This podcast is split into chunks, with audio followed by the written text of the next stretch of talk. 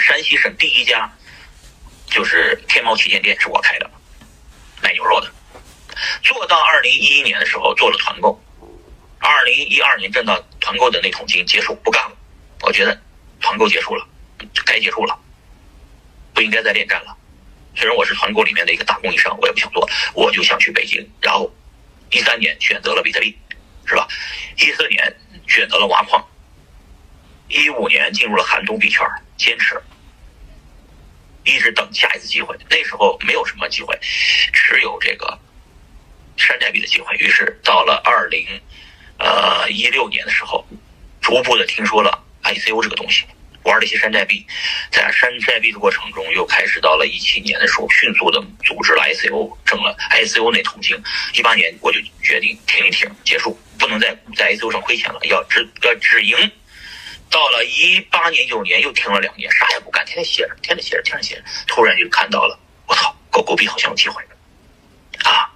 这个狗狗币机会，我就等于等了三四年没有出手，一把就缩到狗狗币里面，让狗狗币的机会抓到，结束了。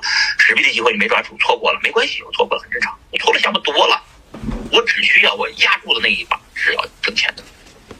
当然，我这个钱呢，都算是给我爸理财吧。啊，我这个我自己是已经净身出户了。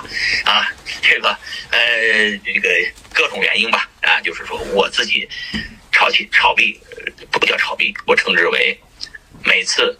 都有挣那个确定性能赢钱的事儿，绝对不做那种能亏钱的事儿。